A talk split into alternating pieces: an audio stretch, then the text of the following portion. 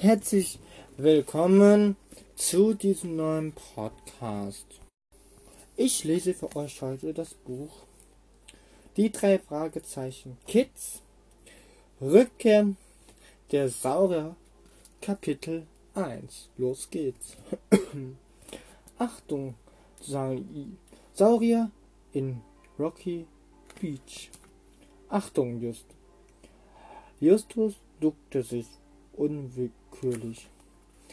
Es sah wirklich so aus, als rasten sie direkt in, einer, in ein großes Skelett, das sehenschwingend von ihnen aus einem Sarg auftaucht war. Doch im letzten Moment schoss die Gondel, in denen sie saßen, in eine scharfe Kurve und an dem Monster vorbei. Hu, hu, stöhnte das Skelett. Und Peter brach in unbärtiges Gelächter aus. Ist, ist das nicht der Wahnsinn? Das ist unter Garantie die tollste Geisterbahn, in der ich je war. Justus hielt sich am Haltegriff der Gondel fest. Dieser aus Plastik nachgemachte und blank polierte Überrest eines Menschen sah wirklich zum Fürchten aus, bestätigte er. Auch wenn ich sagen muss, dass ich mir durchaus bewusst bin, in einer Geisterbahn nie auf echten Gespenster zu treffen. Hinter den beiden kicherte es. Du redest heute wieder, als ob du einen Wettbewerb für geschliffene Sprache gewinnen willst. Bob Andrews, der dritte der Freunds, saß auf der Rückbank der Gondel und grinste. Justus sah ihn über die Schulter an lästere nur. Aber dass der Sensenmann nicht echt war, wirst du je ja ebenfalls bemerkt haben, auch wenn dir die Worte fehlen. Es will genau auszudrücken, es gibt keine Geister, keine sprechenden Skelette oder sonst irgendwelche Monster. Trotzdem war es eine coole Fahrt, lachte Bob. Sie erreichten den Ausgang. Ein Mann in einem Gorilla-Kostüm trat neben sie und klappte sie klappte die Sicherheitsbügel hoch, damit sie aussteigen konnten. Und jetzt? rief Peter. Ich bin für Zuckerwatte. Die drei Fragezeichen sahen sich um.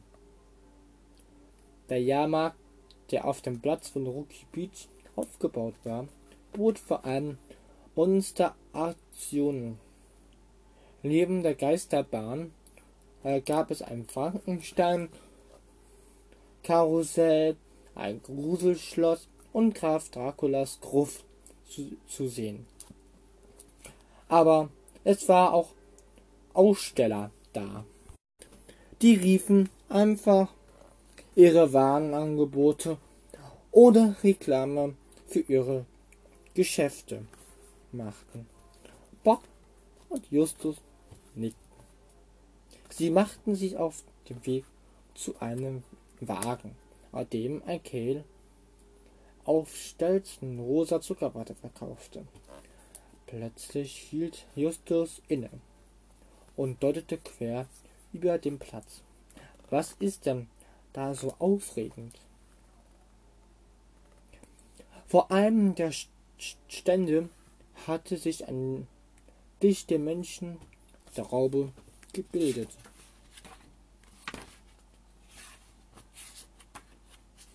Keine Ahnung.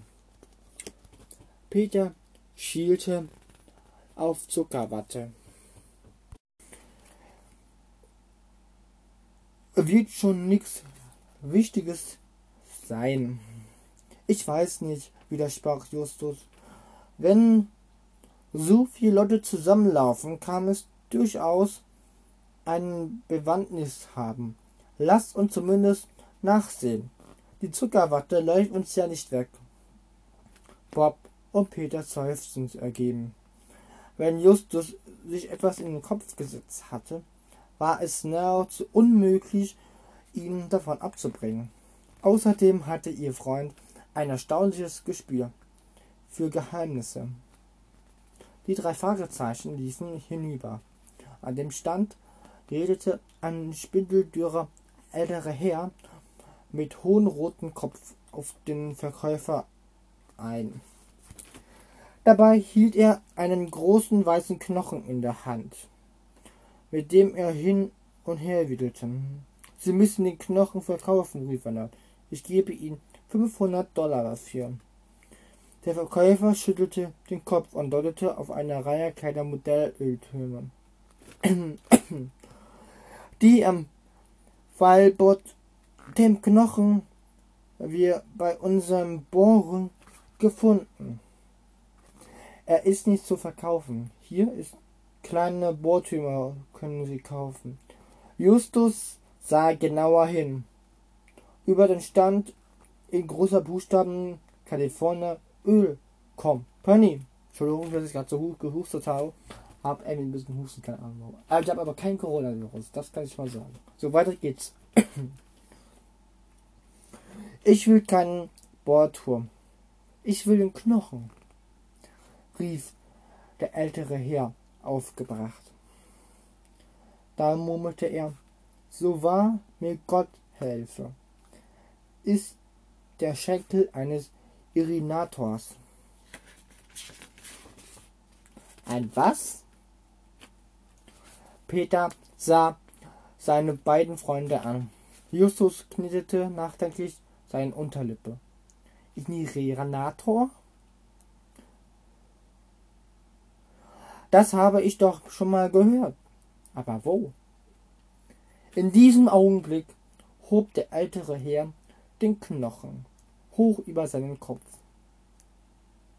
Bleiben Sie, wo Sie sind, rief der Verkäufer zu, oder ich zerschmettere den Knochen. Drohend schwang er diesen über den Kopf und rannte plötzlich davon. Verwirrt sah die Menge ihm nach. Dann sprang der ältere Herr ins, Auge, ins Auto und fuhr davon. Was war denn hier los? Kommissar Reynolds, Rückgebiet gewichtigste und freundlicher Gesetzeshüter, hob sich durch die Menge. Er sah die drei Fragezeichen und kam auf sie zu.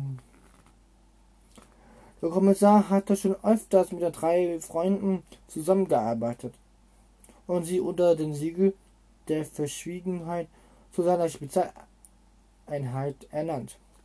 Habt ihr mitbekommen, was eben passiert ist? Justus nickte. Der ältere Herr hat im Stand ein Knochen gestohlen. Ein Knochen? verdutzt hob Reynolds die Augenbrauen. Ja, rief der Verkäufer. Wir haben ihn zusammen mit anderen Fossilien bei unseren Bohrungen gefunden und wollte ihn hier nur ausstellen. Das hat man nun davon. Was war das für ein Knochen? fragte der Kommissar. Der Verkäufer zuckte die Schulter. Irgend Knochen. Sagen, irgendein Knochen. Es war eben nur sehr schön groß.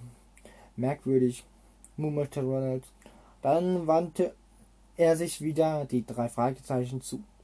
Konnte ihr Autonummer erkennen? Bob schüttelte den Kopf. Die vielen Leute haben sich versteckt. Doch. Der Verkäufer winkt schon ab. Halb so wild. Herr Kommissar, wir machen hier nur ein wenig Werbung für unsere Öl Ölfirma. Lassen wir uns das Fest nicht verderben. Man soll ja aus einer Mücke seine Elefanten machen. Das würde ich so nicht sagen, sagte Justus. Plötzlich, er sah Kommissar Reynolds und den Verkäufer an. Wenn der Dieb sich nicht geirrt hat, da war es ein Dinosaurierknochen und wäre eine ganze Menge wert. Ein Dinosaurierknochen? Dem Verkäufer klappte den Mund auf. Genau, gab Lucius zurück.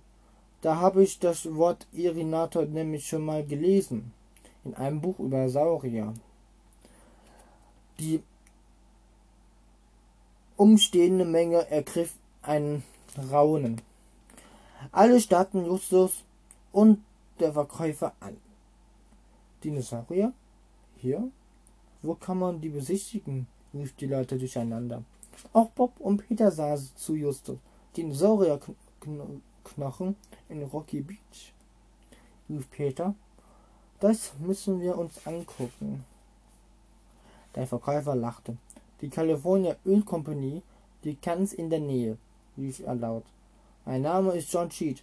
Ich bin der Direktor und lade Sie natürlich allherzlich zu einer Besichtigung unserer Anlage in den kommenden Tagen ein. So, das war Kapitel 1. Das nächste Kapitel werde ich am Montag, nee, Dienstag weiterlesen. Also viel Spaß, was ich vorgelesen habe und ciao, ciao, bis zum nächsten Podcast. Wünsche euer Epic Stan.